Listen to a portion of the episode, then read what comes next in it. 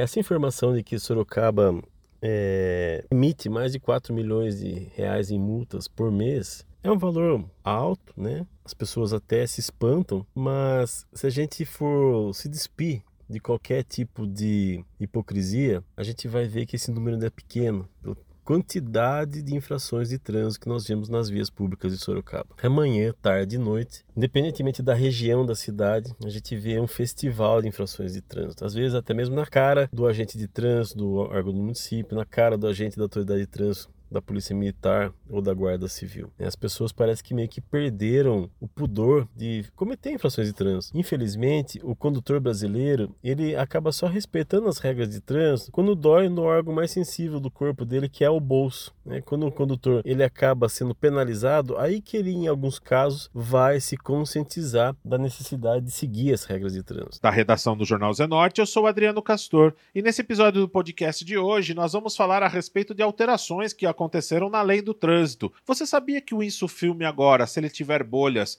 o carro pode ser multado? Você sabia que mudou a classificação também dos pontos na carteira? Tudo isso vai ser explicado pelo advogado especialista em mobilidade urbana, Dr. Renato Campestrini, no podcast do Jornal Zenorte. Hoje é quinta-feira, dia 2 de março de 2023. Algumas leis de trânsito sofreram algumas alterações para este ano de 2023. Não que novas regras tenham sido colocadas, mas sim alteradas. Quem vai explicar tudo isso, tirando muitas dúvidas, é o advogado, especialista em mobilidade urbana aqui da cidade de Sorocaba, Dr. Renato Campestrini.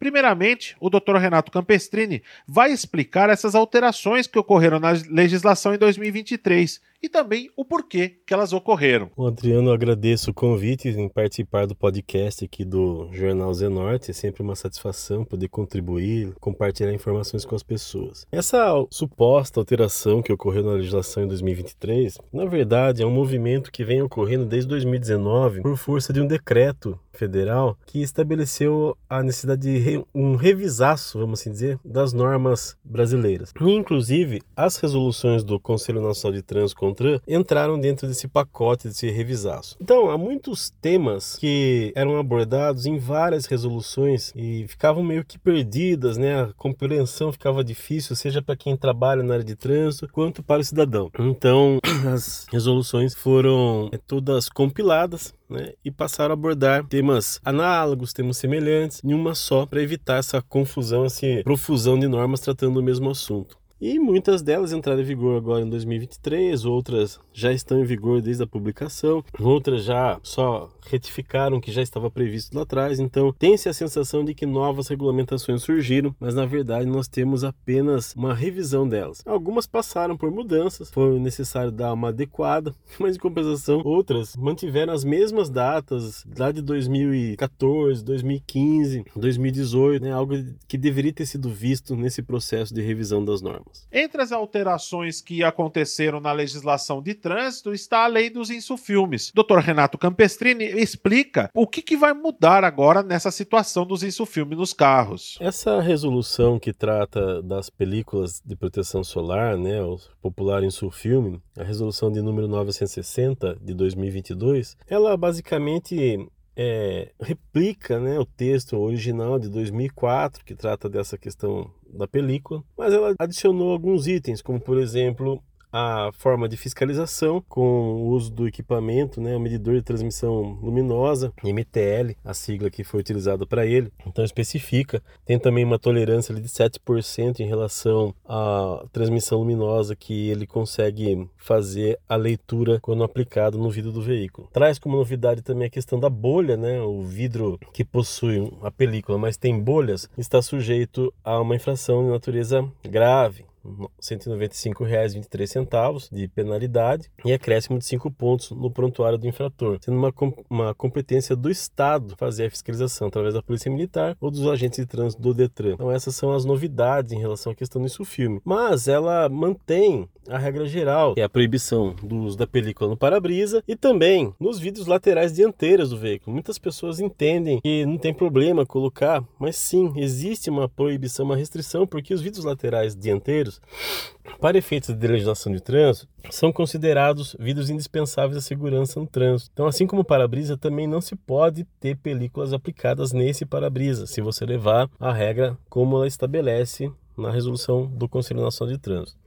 Por outro lado, é, qualquer grau de película que se aplique nesses vidros dianteiros, seja no para-brisa, seja nos dois dianteiros do veículo laterais, já extrapola, porque hoje um vidro de um veículo já sai de fábrica com 70, 75% de transmissão luminosa, né? E você coloca qualquer nível de película nele, já estoura esse limite. Então, por isso que se recomenda que não se aplique, né? Embora a gente veja aí muitos veículos com, né?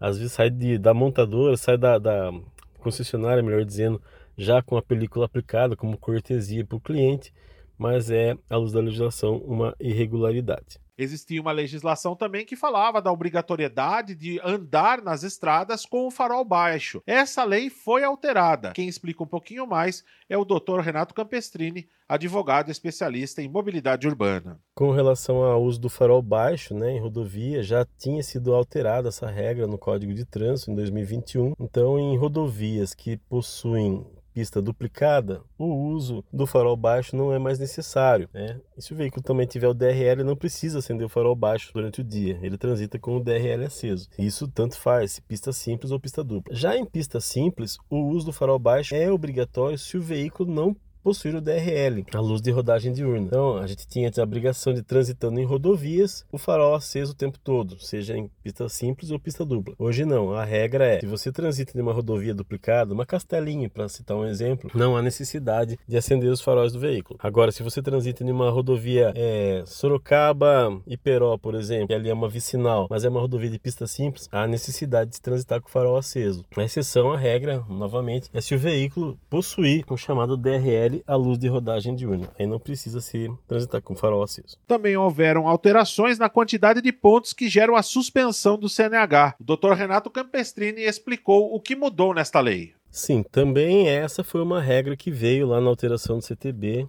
ocorrido em 2021, né, que trata da pontuação. Se o condutor não tem nenhuma autuação gravíssima em seu prontuário, ele tem até os 40 pontos para ter o direito de dirigir suspenso. Se ele possui uma infração gravíssima no prontuário, 30 pontos. Duas infrações gravíssimas, 20 pontos. A exceção à regra ocorre se o condutor possui anotação de exercício da atividade remunerada em sua CNH. Aí, independentemente da gravidade da infração, ele vai ter o direito de suspenso quando atingir 40 pontos. Mas há uma situação peculiar para quem exerce atividade remunerada, que é a possibilidade de se realizar a reciclagem. É, reciclagem preventiva. Atingiu 30 pontos, entre 30 e 39 pontos, o condutor pode solicitar a passar pela reciclagem preventiva e vai zerar o ponto ao terminar essa reciclagem. Aí ele volta novamente até os 40 pontos. Só que aí se ele chegar nos 30 novamente, ele não tem mais esse benefício da reciclagem preventiva. Então, para quem exerce atividade remunerada, nós estamos falando aí de suspender o direito de dirigir com pelo menos 70, 80 pontos. Né? Então, é alguma,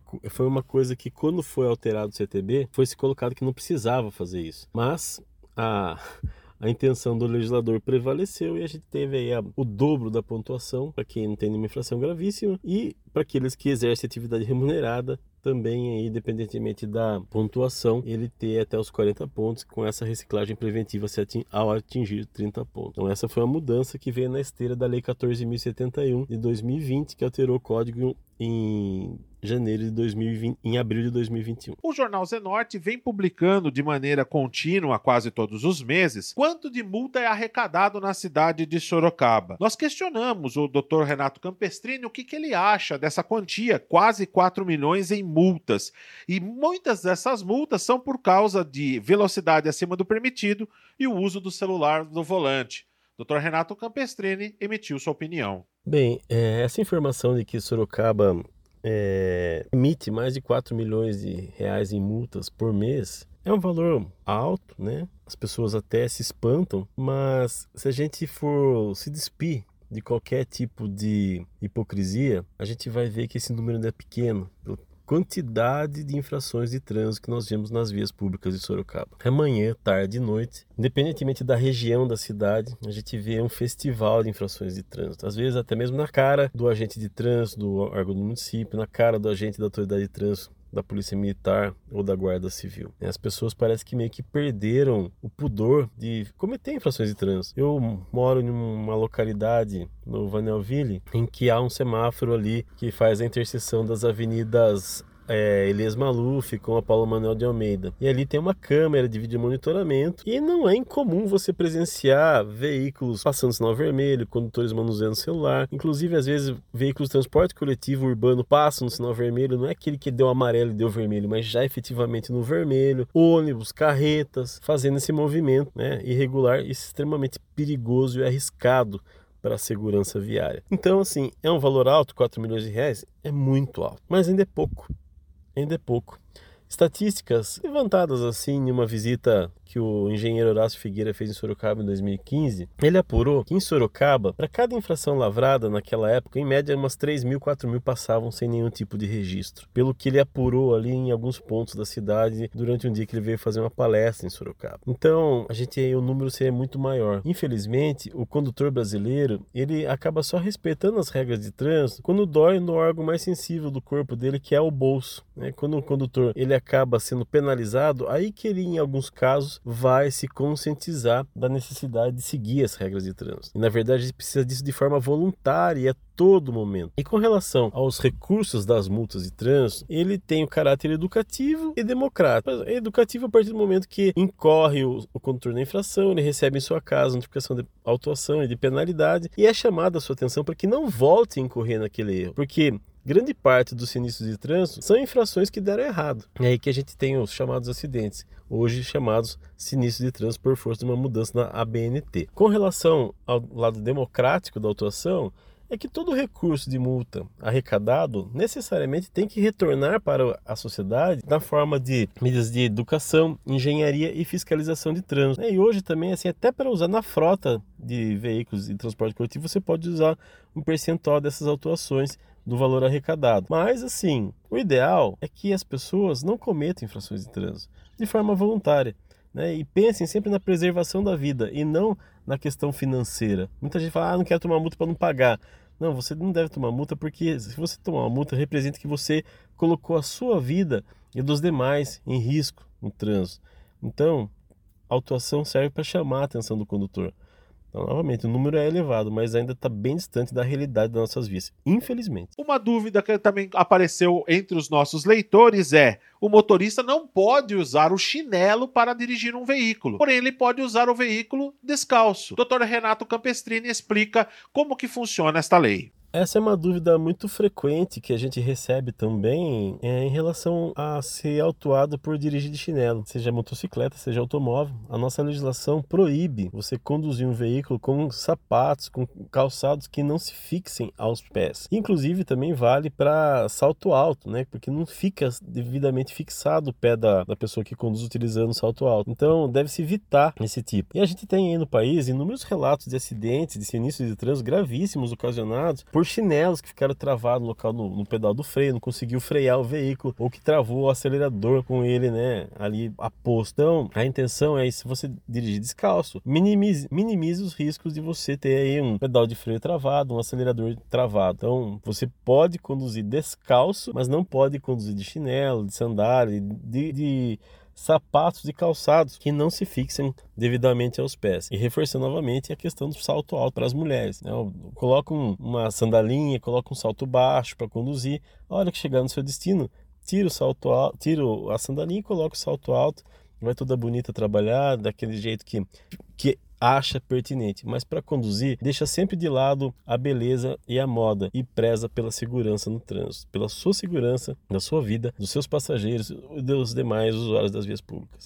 Nós questionamos o advogado especialista em mobilidade urbana da OAB Sorocaba, Dr. Renato Campestrini, sobre quais leis de trânsito atualmente poderiam ser melhoradas. Eu não creio que a nossa legislação precisa ser melhorada, ela precisa deixar de ser mais complacente com o infrator. Nós tínhamos o Código de Trânsito bastante rigoroso, ele ajudou bastante a preservar muitas vidas no trânsito. Só que nos últimos anos nós temos assistido uma é, flexibilização nas regras muito prejudicial a segurança viária. Então, hoje a gente está voltando a assistir os números de sinistros de trânsito aumentarem no país quando eles deveriam estar caindo, como vinha acontecendo até 2020. Nós tivemos aí um acréscimo de 2020 para 2021 de 3% no no número de óbitos no trânsito brasileiro. É, saímos aí de 31 mil mortes para 32 mil e quase 33 mil mortes. É muita gente. Então, a gente precisa é, deixar de flexibilizar as regras para agradar. Né? Tem um caráter muito populista nessas ações que a gente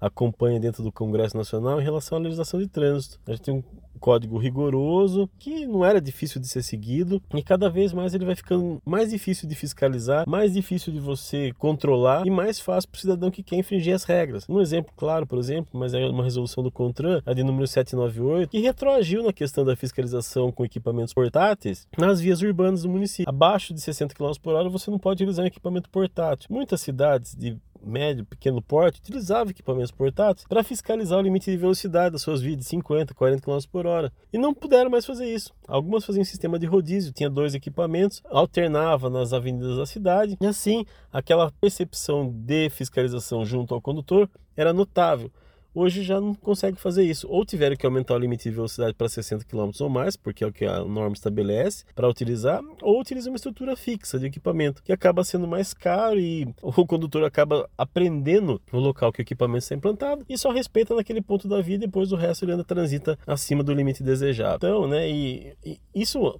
um outro aspecto que mostra o quanto que nossa legislação evoluiu em relação a isso, diz respeito que a OMS, a Organização Mundial de Saúde, a Organização Pan-Americana de Saúde, né, a OPAS, estabelecem e sugerem que nas áreas urbanas dos municípios a velocidade não seja maior que 50 km por hora. E a gente tem uma legislação brasileira que impede você utilizar uma fiscalização eletrônica com equipamento portátil em velocidades abaixo de 60. Outro ponto, a gente tem muita morte de motociclista. É um problema muito sério de saúde pública o atendimento para o motociclista, para o passageiro da moto. E a legislação tornou o ato de transitar com a cinta jugular aberta do capacete, algo que era gravíssimo, sujeitava até a suspensão dele dirigido do condutor, uma infração leve. E um capacete solto protege tanto quanto um boné. Então a legislação retroagiu num ponto muito problemático da segurança viária, que é a segurança do motociclista. Então, a gente, as nossas leis, ela abrange tudo. O Código de Trânsito brasileiro, ele serviu de inspiração para vários outros no mundo, né? Pela sua abrangência, e a gente está assistindo aí ele evoluir, se tornar mais complacente, e nessa esteira a gente está vendo o número de óbitos crescerem, crescerem, e isso só aumenta a dor para as famílias, aumenta o custo para o poder público, porque o custo da, do sinistro de trânsito vai parar na saúde pública, vai parar na assistência social do município e isso é bastante prejudicial para a coletividade. Então, mais do que alterar as regras de trânsito, o código de trânsito, que ele pare de evoluir e que se trabalhe mais fortemente a educação, algo que está previsto no código desde que ele entrou em vigor. Na escola de, de ensino básico até a universidade, o tema trânsito deveria ser tratado. Há materiais aí muito bem elaborados abordando esse tema de forma transversal. Eu cito um que eu fiz parte, compus a equipe do Observatório Nacional de Segurança Viária entre 2016 a 2019, dezembro de 2019, e lá nós criamos, né, foi desenvolvido o Educa, que hoje está dentro da base do MEC até. É um material feito por técnicos, por especialistas, por psicólogos, com uma revisão técnica, que coube a mim fazer a revisão técnica de todos os desenhos daquele, daquele, desses materiais, para estar em consonância com aquilo que as pessoas veem na rua, com aquilo que é o Código de Trânsito. E poucos são os municípios que têm isso à oferta da sua população. Então, trabalhar a educação para o trânsito também é muito importante para a gente reverter os tristes números que nós temos no trânsito brasileiro em relação ao número de mortos e feridos no trânsito. Então, essa é a opinião. Claro que você, ouvinte do podcast do Jornal Zenorte, pode mandar as suas dúvidas e sugestões a respeito das leis de trânsito para um próximo podcast. É só você acessar o Instagram do Jornal Zenorte, arroba Jornal Zenorte, as nossas redes sociais e também o nosso site, jornalzenorte.com.br. Esse foi mais um podcast do Jornal Zenorte, trazendo para você as últimas notícias de Sorocaba e região. E nós voltamos amanhã com muito mais notícias, porque se tá ao vivo, impresso ou online, tá no Zenorte.